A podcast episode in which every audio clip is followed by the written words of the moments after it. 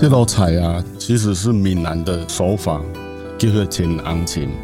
先用无法压制的乌麻油加咱的老姜，先来煸香。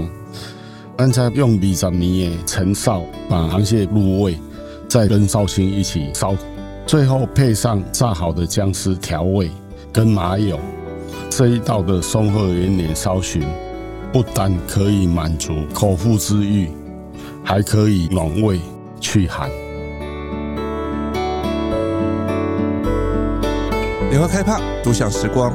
我是主持人李成宇。米其林一星跟绿星餐厅山海楼，今年春天设计了润饼宴，秋天设计了宝岛蟹宴，跟着季节食材设计菜色，是这间强调传统台菜、台湾老味道的餐厅特色。但是随着气候跟环境的剧烈变迁，现在餐厅跟着时令设计菜色，竟然也是很大的挑战。为什么？我们今天请到山海楼行政主厨蔡瑞郎郎师来跟我们聊聊他怎么设计山海楼的宴席。大家好，我是山海楼的行政主厨蔡瑞郎。郎师，这次我们的宝岛蟹宴推出的时间大概就是一个月左右，感觉那种对一般的老饕来讲说实在是太短了，太难定了。为什么今年这么短？其实这个关联到整个气候的改变呢。嗯，那像山海楼差不多有十年的时间了。是，从我们开始，呃，以前在做蟹宴的时候，从差不多在九月中下旬，其实都蟹宴已经上市。嗯，就蟹。那今年到十一月月初，那其实是整个的气候的改变，因为我们用的是澎湖的这一些，不管石鲟，嗯嗯，花蟹。三点蟹是，其实它在不知道在气候的演变的时候，这个是产期越来越晚，甚至越来越短。所以，我们在这个开发的当中，其实在开发的时间也花蛮长的，就是差不多快一年的时间。是开发好了以后，又在在等蟹的产季。到十一月底的时候，它又可能断货了。嗯，所以所以这一次，其实，在上架这个蟹宴的时候，其实整个时间呢，其实跟着气候是最大的原因呐。因为我们还是要用野生的蟹来表达，就是台湾料理这一些蟹的资源。所以其实我们也用了很多的品种的蟹在里面，因为我知道现在市面上大家餐厅很流行的吃蟹都是那种什么雪场蟹呀，为什么我们会坚持用我们台湾海域的，尤其是郎师念强调澎湖海域那边的螃蟹的蟹种？其实山海楼一直在讲求就是在地的食材这一个，当然我们还是在于就是这个季节性台湾取得的。货源取得的到，我们为第一优先。嗯，那我们也是尽量说，像配合他的时间，就是产期到我们才上架。是，所以我们一直在这一块，一直其实一直在努力。其实当然就是用在地，那台菜可以最表达说，诶，在台菜这个，我觉得是用台湾的一些原料跟台湾的这些季节的东西，是台菜更要去表达的一一个一个季节性的东西。可是，就像刚刚您讲的，现在的那种季节气候，其实你很难去捉摸它、掌握它。甚至我们说，除了螃蟹，今年在山海楼可以吃到的那种野姜花爱玉的野姜花，其实也没有按着时令走，对不对？是啊，你说野姜花好像今年的野姜花就变成又比较长了。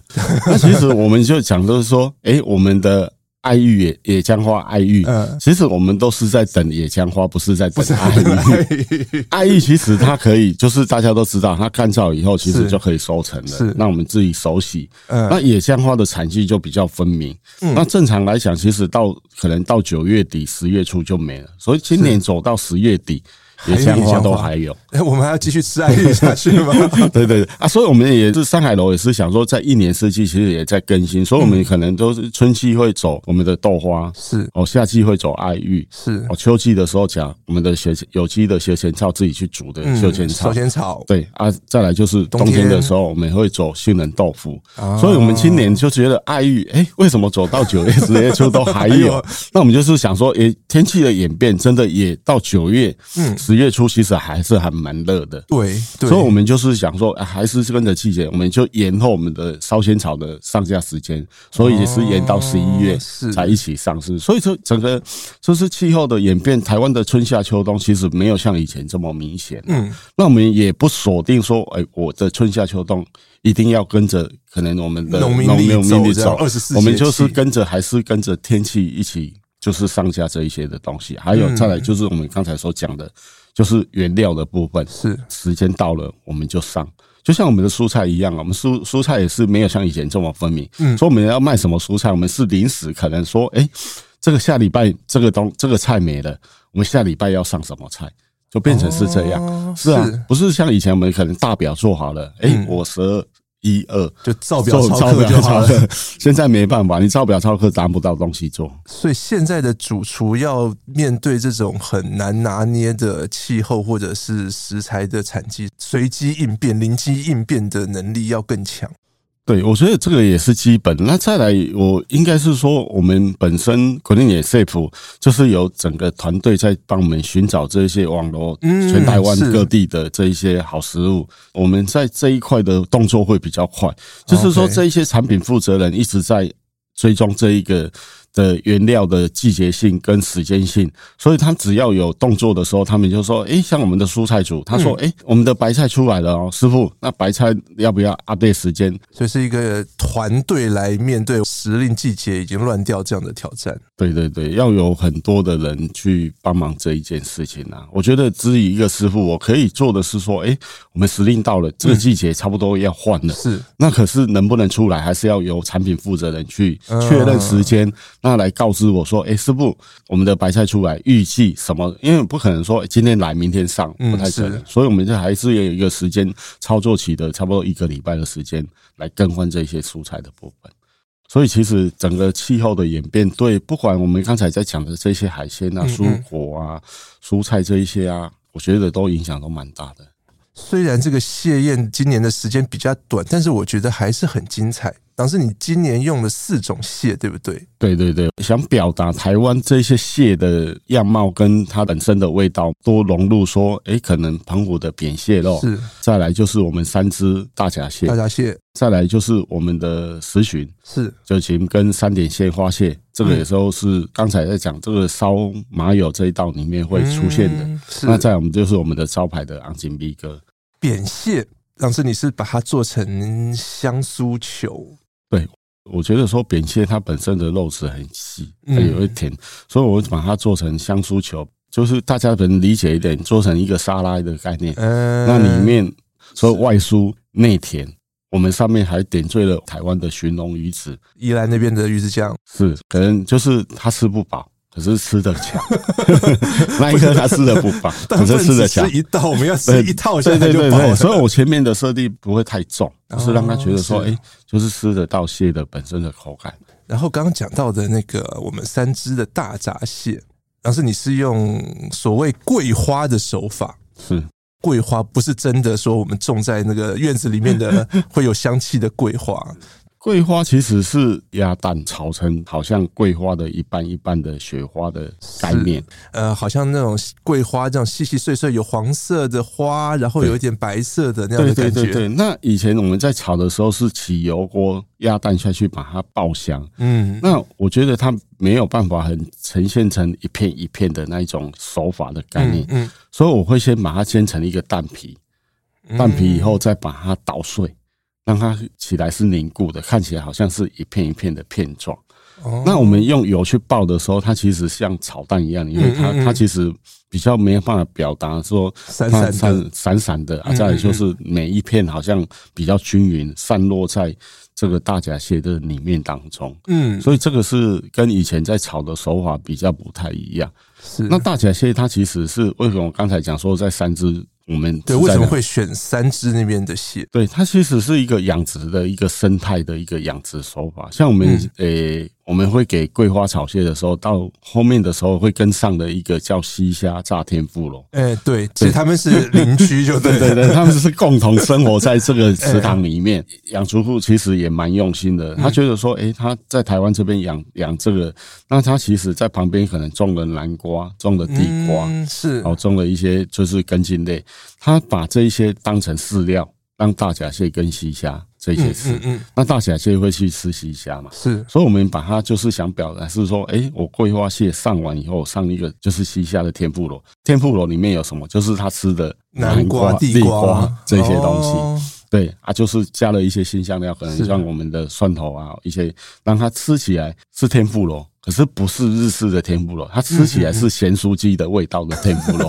咸酥鸡味道。对对对，表达说就是很台的，就是说它吃起来咬下去，哎。似曾相识的味道是，可是大家想起就是那个就是感受 baby，就很有那种亲切感。对，就是很台的一个味道。嗯，对对对对，所以它其实是一个生态养殖的一个手法。所以我觉得跟他那时候才想说，哎，这一个它其实整个概念我觉得还蛮不错，所以我们才采用它的大甲蟹，还有它的西虾。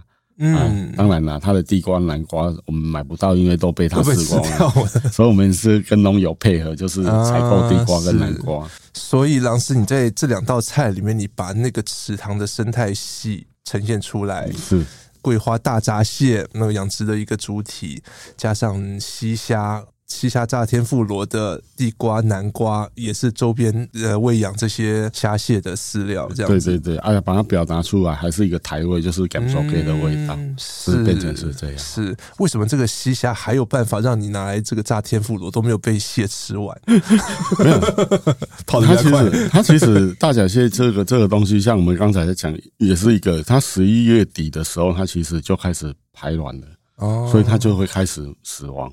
所以所以我们在十一月底，为什么这个产期会拉这么短？就是这样，就是大闸蟹这一道菜，其实到十一月底也没的，因为它大闸蟹排卵的时候，它就慢慢开始死，没办法养，就到了它的，所以很短暂。我觉得很厉害，在怎么想到说我把整个池塘的生态系，然后设计成这两道菜，而且更难的是，老师我知道你这一道桂花大闸蟹，你从开始发想到最后上桌。你们总共讨论改了八次，我觉得这个八次里面有呈现的问题，嗯，再有口感的问题，有味道的问题，摆盘的部分，最早狼师的用意是说，诶，我可能把局部的肉剔下来，让它有身体，是可以客人可以拍到是整只的哦。对，对，现在要相机先吃，对对对对，现在很讲究这样嘛，对对对。那后来又觉得说，啊，你那些脚跟身体，我还要自己剃，就很麻烦。就变成他还要沾手再去剃那个东西，那我们就说好，那那就帮客就是一次服务到底的，慢慢剃完嘛。是，那剃完再来就是炒大甲蟹，不太跟红鲟不太一样，是大甲蟹是膏，所以你跟它去炒的时候，你会粘在一起，它就是膏味很重，可是它的口感吃起来是不清爽的，它会有一点糊糊的，那那够给狗狗啊那，那他就觉得说，哎，味道够，可是口感不好。那后来我们就想说，那口感不好，那好，那我就先把膏先把它爆香，让它干燥，就是锅底慢慢炒炒，要让它干燥，再跟这一些下去混，吃起来是很爽口的这一些。所以来来去去总共试了八次才敲定最后面这个。啊，那这个是也是我看了一下，也是很少用这样的手法，就是台菜。其他菜系我不知道，台菜很少用这。其实我们还蛮紧张，客人不太能接受，就是可能就是直接吃，好像没有啃到蟹这样的问题。感觉起来，大家吃大闸蟹的印象都是我整只拿给我，然后我用工具把它拆呀，然后最后我还可以把它拼回去，一只螃蟹的那样子才是高干。是啊，所以我刚才就是讲说，呈现整只到我们帮它剥好到口感，其实在这个开发当中，其实大家在讨论，其实都蛮两极化跟挣扎的，要取舍。一个是你没有这一种的感觉，可是你吃到是方便的，尤其你是外国人的时候，他根本不想去挑这个蟹。没错，没错，就是他就想要直接吃。所以你啊，台湾人的时候，可能这他就喜欢就是拿了要要啃，所以就很难两者。到后面上架的时候，我们都还在紧张这件事情，到底我们能不能到时候客人的感官到底是什么？嗯，所以我们到起初的一两周，我们都是问客人，哎、欸，觉得这样的方式好不好？他就觉得不错，因为后面还有一道是需要自己要用手再去就是沾到手的，还是保留了这种大家可以动手的那道菜烧熏。对对对，所以整道吃起来就觉得客人觉得说，哎，还不错，有有自己啃到，是。那又可以一些是我直接不用沾手，我直接可以吃到蟹膏的味道。现在其实当师傅啊，我觉得就是你虽然设计了这一道菜，可是就像我们刚才在讲的这几个话题，你通通要把它考虑进去。不管客人就是说，诶，他怎么吃？当然，师傅在后面可能多一个动作，他其实你蛋直接倒进去炒一炒，那你蛋健皮又在那边捣碎，这个花的时间是不太一样。所以有时候其实我想想就是。有没有在感情在做料理就是这样，老师都是用感情 在做。真的就是有时候你其实看起来就是很一般，可是它其实里面很多的工艺，就像桂花好了，是每一个都要切到零点零二公分的宽度，那长度就是两公分，就是每一个东西你都要去把它慢慢切，不像说诶可能卖现成的来放一放这样，是，所以这一些都是包含在这一道菜里面一些。功夫菜在里面，嗯，哦，这里面不管有师傅的刀工啊，还是炒锅的一些锅气锅香啊，高油边的炒香啊，其实都包含在里面。所以看看起来可能就是一个蟹壳，一个桂花在里面，嗯嗯，可是它里面包含了我刚才讲的一些刀工啊，从食材的挑选，从刀工的开始的切切切切切完，从开始的锅边开始起锅在炒的时候，到后面呈现给客人，其实这个都是很冗长的一段一个一道料理。山海楼有一个好处是，我们上菜的时候，外场都会跟客人解释一下师傅的用心，嗯嗯哦，食材的取得，师傅为什么想要表达这样的东西？我觉得客人在用餐的时候，他会慢慢去看，说，哎，真的零点二公分，每条起来都差不多，对对对，哎啊，这个桂花跟外面的草为什么会不一样？因为有时候人家吃的时候，哎呀，就淡啊，还有什么差异？而他没有看到说。你直接有去爆的蛋，跟你煎成蛋皮再去捣碎成一片一片差不多的大小的时候，那个工要花很多的时间在里面。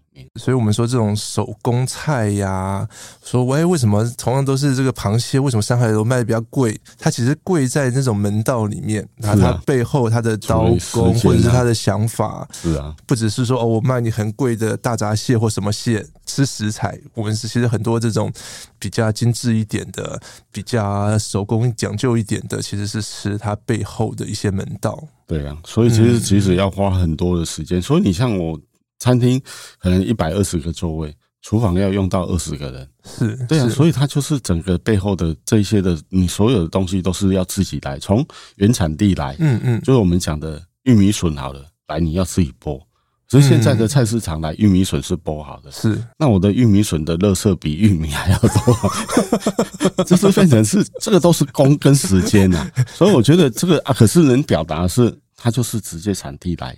是客人使用的东西，它不是可能就是第二次加工到到第三次加工才来餐厅的。所以上海楼在做这一块其实啊蛮蛮讲究的。所以我常常跟师傅讲，其实这一些也是从你的基本功开始一直在学习。那你有基本功，你就会表，你就会认知上什么是好食物，什么是真食物。是不是从你一开始的时候可能认知上面就有差异的时候，等你当了师傅，可能就像我跟老师傅学。做了快一二十年的台菜，嗯，后面才发现，哎、欸，老师傅的台菜跟我的台菜怎么不一样？差在哪里？后来你觉得？我觉得在于我在进入这个餐饮的时候，是台湾正好的时候，台湾经济起飞的时候，嗯嗯，嗯，十大建设有没？所以那时候其实的餐饮很好做，很好做的时候，业主其实不太爱做手工菜，他是做热炒店的菜，就是说，你先像狼师，诶，六十年次的。在那时候，你去吃餐厅，他绝对带你去海鲜台那边挑一挑，拿进去就是炒一炒，对，不可能像现在有什么什么肚包鸡啊，什么你要不切几分，也、就是好像我们的什么九转回肠啊，是。肠子要套来套一一条肠子要套着套叠，那时候根本业主不喜欢做这样，因为简单做就可以赚钱了，我为什么要那么累？一样的赚钱一样，我是赚十块钱，我干嘛要这么这么累？啊？甚至人员的编制要更多。所以那时候我在做台菜，我的认知就是那个就是台菜。可是后来去老师傅家看了他的昭和昭和六年的菜单，嗯，我觉得哎呀，这个跟我们当时的台菜为什么会有什么金银烧猪挂炉烧鸡，从来没有在我的十五年到二十年的台菜根本就没有这个东西，这个东西出现。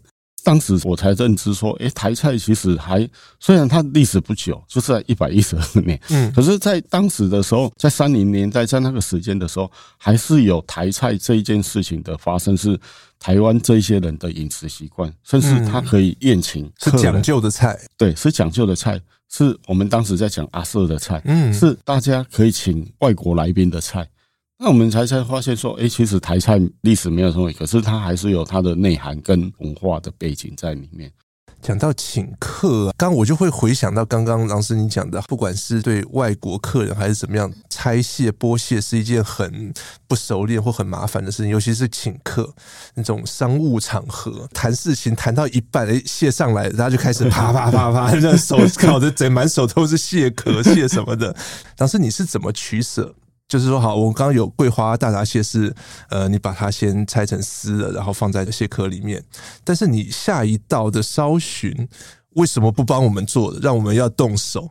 这个就是在料理的表现呐、啊，因为这一道的的表现，你变成是你如果帮客人去拆这个蟹，整个的味道其实会有差异蛮大。就是说，它的姜味跟它的麻油跟酒味的串联出来，再帮我们讲一下这个烧寻这一道你是怎么做的？烧寻的部分，我们会先把我们的石鲟，嗯，先把它泡绍兴酒，绍兴酒就是我们的松鹤延年，我们会加一点盐巴让它提味。那先腌制，腌制完了以后，我们会先麻油跟姜先慢慢爆香，把麻油的味道跟姜的味道先把它逼出来。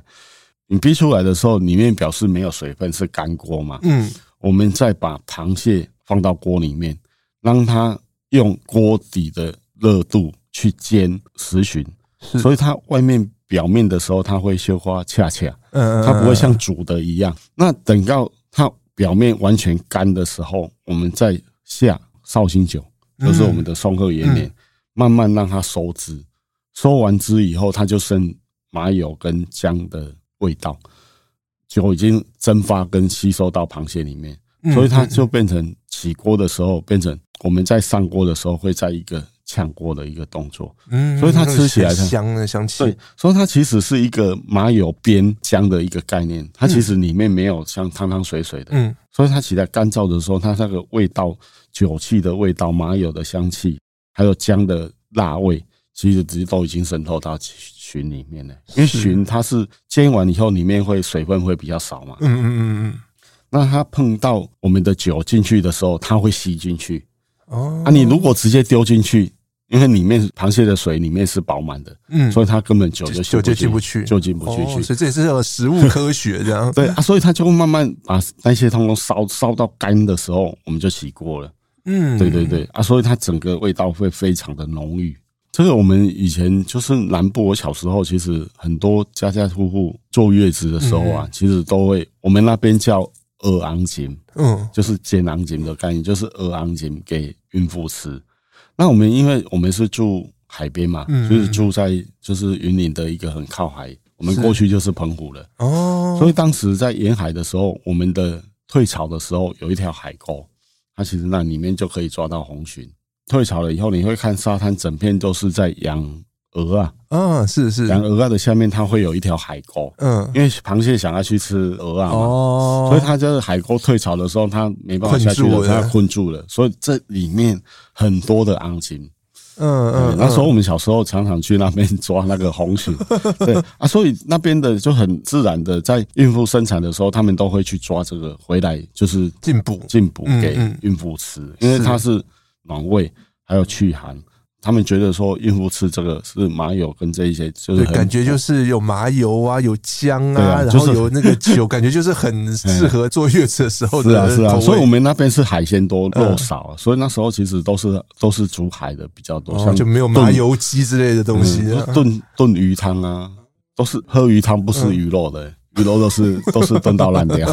对啊，所以现在是多么奢侈的。我爷爷也是捕鱼的，嗯嗯，有一次是。抓乌鱼抓到船载不进去，割网 不敢再回来，不敢再，真的就是超以前的海域，真的是非常，所以环境变化很大，所以环境变，我们自己住在海边就知道说环境的变化真的很大，就管气候啦，啊，这个野野生的品种啊，还有海洋的气候这一些啊，整个都是有一点乱掉。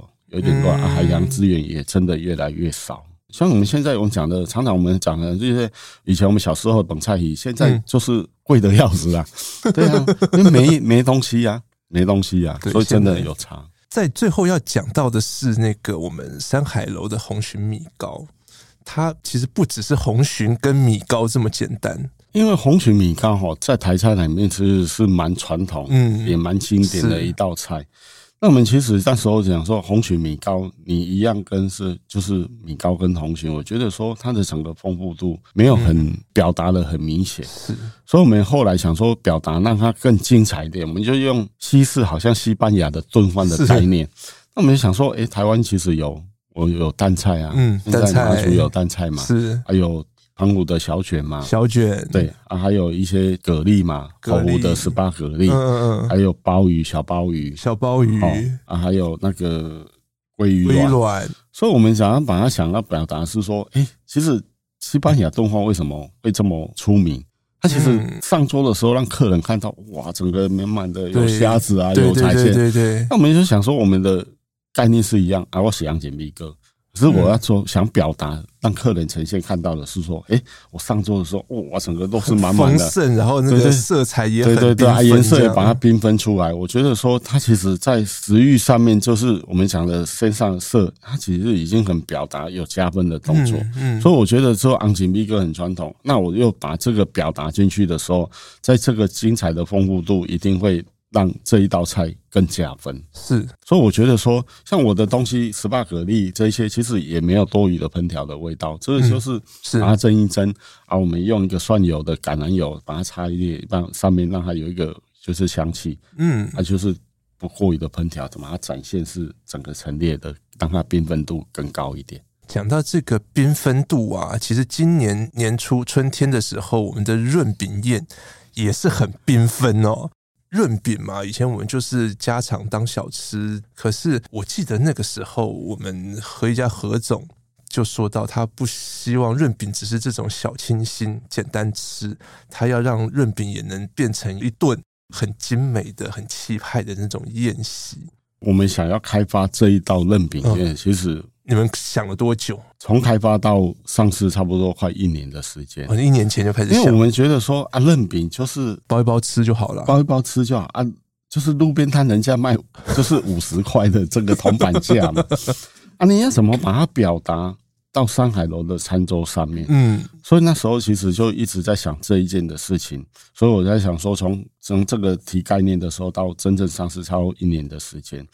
那我们后来就是整个去。调查一下整个可能中南部，嗯，哦，就是中部北部食材的准备，所以有什么不一样？有什么不一样？南部可能有虾仁，包虾仁是，那我就把它用龙虾，就就是把所有的食材我们先升级一次嘛，不止升级一次，你升级了这个大概有五级吧？对对对，这升级了，升级了以后，我们再来说，哎，一些便宜的可能觉得大家不觉得菜脯，可是我们又再去把菜脯再去把它找。有故事性的菜脯，是好的菜脯，是真的日晒的干，所以把它一同都把它串联起来，再把它组合说，哎，好，那我又要想说，哎，那我是要表达是北部的口味，还是南部的中部的口味？那我觉得说台湾是没有很大啦，嗯，那我觉得说，那我就好把它融入北部有昂昂修吧，嗯啊，你用什么狼师？像我就是红红曲烧肉，就是用战斧那一块，就黑猪的战斧。虾子我就变龙虾，龙虾对，哎，刚五金丸我就是做金丸，就是做。老师帮我解释一下，其实鲟丸鲟就是那个昂金那个红鲟的鲟丸，其实也是一道老台菜。是鲟丸其实就是我们的蟹肉，嗯，跟我们的浆体固定一个造型。这里面当然有调味啦，有然后让你青妈爸啦，哦，有蛋黄啦，让它颜色的鲜艳，有这些浆体嘛，嗯嗯，哦，那再调味，嗯，可能是鱼浆啊什么的，对对对。对。那我们再把它调，那把它成型定型了以后，再去把它切。那其实最里面的主轴就是金巴，嗯，那以前的金巴便宜啊，寻这件事情不仅不止昂金，就是你扁蟹肉也可以做。只要蟹肉都可以，虽然叫蟳丸，但是只要是蟹肉都可以都可以做。那这就变成是以前的锦，就是便宜，所以那时候沿海的时候，南部的时候，其实很多人做这样，因为取得的货就是这样也容易。那再来东西也不贵，你仅把它捞起来的时候，你把它做着这个可能保值的时间也比较长。是，那你要卖的时候也比较好卖。是，所以在一杠的时候就很广泛，就是南部的时候很广泛做做这样的，觉得哎，这个市场卖的很好，就欧北切的都有这些东西。对啊，可是到后面整个金马古也说。现在就是金丸，就是变成里面的浆体多粉多，就是可以卸一点点，所以就是变成我刚才讲的升级。所以到到上海楼的时候，我们就是把蟹的比例变高，浆的变少，所以让它吃起来的味道是真的吃得到蟹的味道，嗯，跟咸蛋黄的味道。是。所以我觉得变成都是在这个任饼上面，从从一开始的先升级，再来再想呈现，嗯，呈现完以后再来表。做完的时候开始烦恼了，啊，这一道。菜，这一道菜有十四到十五道菜，一次要上桌的时候要怎么上菜，就烦恼这一些。有龙虾的 龙虾，然后烧肉的烧肉。对啊，就是说变成你看龙虾里面要拼循环，拼罗伊记，哦，你还要拼拼这一些三色蛋中卷，哦，这些都是同时先要战战斧要上，嗯，五个小料要上。所以，这个小料也很厉害，这我们叫叫春盘嘛，对不对？里面有鸭蛋酥，有银芽，有刚刚讲的菜脯，然后干丝，对咸菜，对。干丝也很厉害，是鸡高汤跟什么金华火腿去蒸它，然后再用下去煸油去煸。过这样。嗯，对，所以就是都变成是说，在我们那时候就变成师傅就说啊，师傅，那我们虽然认饼那是。不是一道菜哦，嗯，我们刚才讲的那只是一道菜，道菜在这一道里面只是一道，那十四道一组，上面还说要出菜的时候，我们要怎么出？我就想了一下，我就想说，那要怎么去克服？所以我觉得到后面难是难在真正要出餐的时候。那一杯春盘的时候要一起上，因为不可能客人说，哎啊，我来这个包，哎，我的菜料怎么还没来？哎哎，龙虾上来的，我日饼皮上来的，然后呢，没有料可以包啊，所以那个时间就是很紧凑的，个节奏要抓得很准，所以那个时候就变成出餐的时候去控制这个存在。那我们在刚才讲到里面的一些像我们的干丝啊，是我们其实也没过的，就是在蒸完以后，我们稍微把它煸。外面稍微恰胖恰胖，嗯嗯嗯，让它稍微调料一下。是，那我们在每一个的呈现，就是银芽是吃脆度，但是是吃鸭蛋酥是吃它的香气，嗯嗯，豆干是吃上的豆味，所以各自去表达它的味道，融入到这个春卷里面。那层次的时候，为什么我刚才在讲龙虾？龙虾它不是说蒸一蒸直接，它又泡了绍兴酒，让它里面的酒气的香气可以更融入在这里面，更表现。是，因为虾子这个是没有味道的。是。你一定要去掉，所以我们把它浸泡我们的状元红，所以我变成是说，哎，让它说里面咬下去的时候，这边咬到后面的时候，哎，酒气就香气来入味，但是咬到后面的时候，哎，个嘎碟那个昂糟吧的一个发酵的味道。所以它其实，在味道是有层次的，对，就是表达它里面的时候。所以，因为我们在包的时候，都有兴趣的人讲说：“哎，你可以龙虾放前面啊，然后乌鱼子放中间啊，后面放红鸡烧。”对，我记得那时候我还拿到一个说明书的。对对对啊，所以你就变成是咬你咬的时候，它会有一个每一口都是不一样的层次的味道。嗯，所以我们想说，哎，这样或许。在这个表达的时候，我们能更清楚，所以我们才会做那一张小卡，让客人的包的时候最少有一个概念。那有的客人其实哦，觉得哎，包起来哎，怎么破掉了？就拉一样，你知道吗？因为看到龙虾，看到什么战斧，什么都想包，所以我们才会用一个又用一个原生种的一个胡椒叶，台湾的。对，为什么？对，那个正正想问，那个时候我们在包润饼皮上面再加一片叶子。对啊，所以我觉得那个有两个功能，一个功能是说你把它放在上面。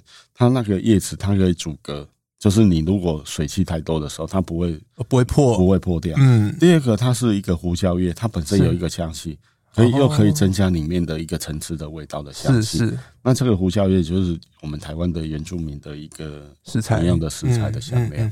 可是我们刚刚讲说，我们十四道这样上桌之后，最后他也只能包个一卷。好了，我又吃到第二卷，还好这样子。这也就是一道菜，但是要变成一席宴，老师你还帮我们准备了一些其他菜，对不对？我印象中有蚵爹，嗯，蒸保鲜鱼，对，还有手工豆腐，怎么去搭配润饼？我觉得第一个是说，我们在发想的时候是说，我我觉得蚵爹其实蛮代表台湾的啦，就是我们的蚵爹就是家家户户知知道蚵嗲肉羹是什么东西。那我觉得说它是一个杂物。那我想问，就是说整个串联起来说，这些的味道只是都是在吃巧，它不是饱。是手工豆腐也是一样，是哦，但是它的豆腐的嫩，跟它那一些配料的食材的味道。最主轴还是在于嫩饼，让它可以真正的说，哎，他吃到前面的时候不会说已经我已经吃饱。前面让他饿的时候，他就觉得韧饼的时候，这个 哇，好好好好吃哦。所以其实是安排一个菜单的策略。到后面的珍宝鱼套叠菜的时候，我觉得想表达是说，诶，它也是一个台湾很在地的，就是它看起来好像很复杂，可是它的味道其实就是米粉汤的概念。是是哦，所以它可是里面可能它可以吃到明虾，可以吃到我们的手工这些的鱼，直接吃。就是套叠菜这一些珍宝鱼的部分，还有最好的十八个蛤蜊，嗯嗯嗯，汤底，嗯，很鲜，嗯，所以它整个吃整个串联起来的时候，负担没有很大。那我们中间还会穿插一些我们的在地的酒，嗯嗯，就是还有一些，如果你没有喝酒，有调酒、无酒精调酒，嗯，对对，所以让它更有趣，是。不要说你来就是做的啊，就一直吃。那个我花五十块去夜市就可以解决。对对对对，所以我们从中间要去去穿插这一些，让他这一套整个的更有趣。客人觉得说：“哎呀，我吃一次，哎，可以，大家可以评一下哦，我们的的台湾酒是哦，还有一些无酒精的，所以整套下来，他客人不会觉得很无聊啊，再来觉得很有趣。因为我也问过有一个妹妹，她最多吃过六圈。六哎，等一下，为什么我那一桌 我最多只能吃到两卷，就没有润饼皮了？他可以吃到六卷。在正常来讲，我们都可以加啦。其实你不够的时候，你说哎，我们需要再多加，我们润饼都会再加。他吃六卷，我说你吃六卷，可以吃到六卷，我觉得很厉害。他说是的，我说我们现在的今年的卫冕者是六卷，看明年会不会有人再再再突破。所以我觉得整套设计下来，就是从我们的开胃菜。在我们的蚵嗲，在我们的手工豆腐，在这一套的嫩饼，在我们的套碟菜的珍宝鱼，我觉得整个串联起来，虽然道数没有很多，整套出来的时候，客人的评价真的很好。他觉得说有个完整性在。对，再来就是他们没有吃过台菜，就是这样的设计，这样的菜单。嗯，因为这一种的大部分都是西式的比较多啦，在台菜来讲。就是这样的套餐结构很少，对，我们很难想象用润饼当做一个主题，在发想说我吃一席这样的宴席。所以我觉得整个到后面一年后真的要上这一套东西，嗯，这润饼宴的时候，其实我们大家都觉得蛮兴奋的，是因为它已经突破我们本来假设的框框。所以，我们润饼宴也不见得只是在春天。是啊，因为台湾就是要么就是清明，要么就是。尾牙嘛，是是，可是我觉得说不屑你这个啦。我觉得它山海楼，我觉得在我们这个时间点，在随时就是可以准备上架的时候，我们都还是会上架。我们也是希望外国人一些来体会台湾的这些文化小吃。是，那不只是说他只是拿着在那边边走边吃，他可以坐下来好好的欣赏。品尝一下台湾的一些料理，所以我们觉得说，它不一定要在清明或是尾牙的时候上。嗯，过去我们台湾的饮食在这种国际上面，希望主打的印象可能就是小吃，可能就是真的是花五十块在夜市买一卷，我边走边吃的这样的推广方式。但是把生活里面吃到的东西，然后做得更精致，做得更盛大一点，然后做成一顿宴席，其实是让台湾饮食的意象在国际上面更精致。很多国外的人，他在国外就订好了来这边，他就指明要吃任饼宴。哦，因为任饼宴它很很明显，它就是一个台湾的小吃，可是他把它做成到桌面上吃，所以就很多的外国人其实都想要来尝鲜看看，而且又可以动手，对，所以他们觉得很有趣。所以我觉得说，我们在在这个想要表达的时候，其实在今年做的时候效果很好，因为有时候做菜你就很难讲嘛，做菜你就说，哎。这个桌菜里面的菜其实是公版的，是是。那公版的，那每年差不多都这样。可是认饼的时候，他们很明确说：“哎，我就是要来品尝当地的小吃。”可是他是可以上餐桌，企业家请客人，那他很明确：“哎，来你自己 DIY 一下。”嗯嗯。对于客人。请客的人跟被请的人，他们有一些互动。是，哎，你自己哎包破了，哎来来这，我教你怎么包。其实大家是有互动的，有时候彼此不认识很干呐。嗯，那我觉得说韧饼，其实在我看来，其实也增加请客跟被请客的这种，对对对，他们更多的一些互动在里面，比你在吃做菜或吃套餐还要融合，嗯，还要有趣。从谢宴聊到润饼宴，对你来说，这种宴席的意义是什么？对一位主厨，他必须要是很澎湃，诶，还是说，诶，要很精致？还是像刚刚讲的，它其实是一种温暖，可以打破人跟人之间的隔阂？其实台菜我把它定位，其实是不管你吃套餐或是吃桌菜，其实台菜想要表达的是说，这类人情味啊。因为台湾早期其实人情味很重，嗯嗯，那你像现在我们想想啊，但但是也看好林清明这样台巴龙博林清明，可能你隔壁住住什么人你都不知道，是这样。所以我觉得台菜我想要表达是说这个人情味，就所以我在做，虽然公司有设套餐，嗯，有桌菜是，可是客人订的套餐，我的第一盘也是把它做成合菜，嗯，因为我觉得那一种上桌你请客被请的人会觉得说，哇，那你叫澎湃叫多多。那一种的那一种的气势是跟你做小盘是不太一样的。是，那你小盘的时候，我们中餐不像西餐嘛，嗯，一条盘子这么大，我如果是这样可能会被骂 啊，所以就变成是那个想表达是说，呆菜你不管你是流水席或宴席，你看桃桃林盘啦，沙西米盘啦，林盘啦，就是大盘的都是龙龙虾嘛，对对对，对对对，你看就是它的气氛就会带动人情味。就是大家被比较有互动，不是说啊，我坐在那边吃啊，吃完哎，下一个服务哎，我可以帮你收走了嘛，就变成不是哎啊，你先夹，他就会客气嘛。啊，你先夹，你先夹啊，我先夹，我先夹，热络起来，所以热络起来，他就会大家都会就会不好意思，第一个先先处理的人，先夹的人嘛，就是说哎啊，这个客人这个可能这个客人哎，你先夹，你先夹。啊，就大家就是上桌以后就开始有互动。啊，如果我出位上的时候变成来就是他是跟。服务员互动，服务员说：“哎，来，我帮你送，我介绍什么东西？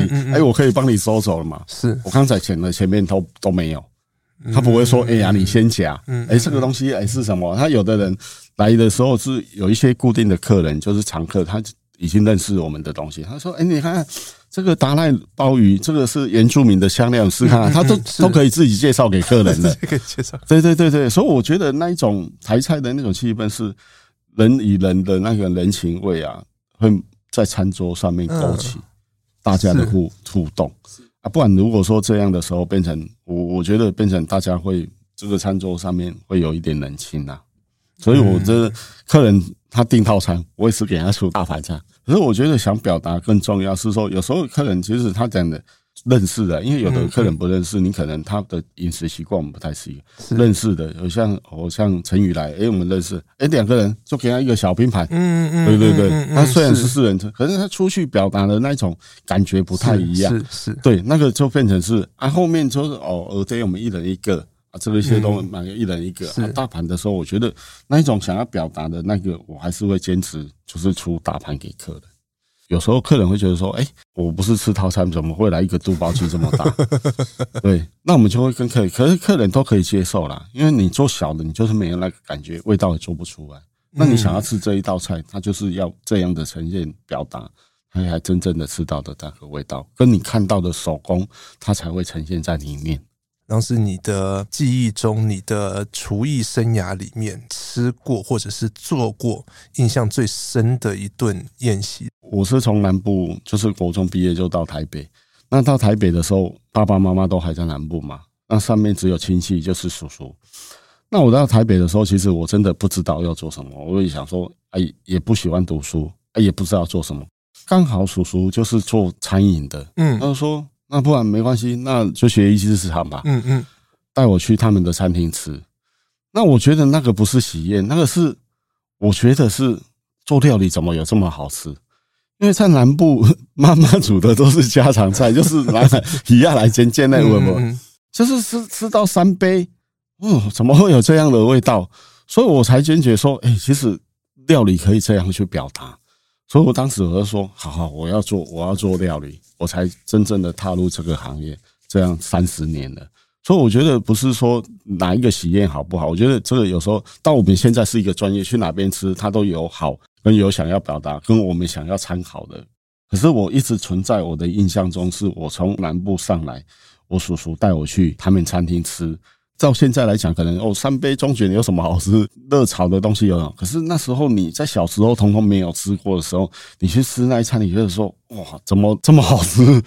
中卷在南部也有啊，嗯嗯，可是妈妈就是烫一烫而已啊，所以都是妈妈很忙哎、欸，有很多事情要做。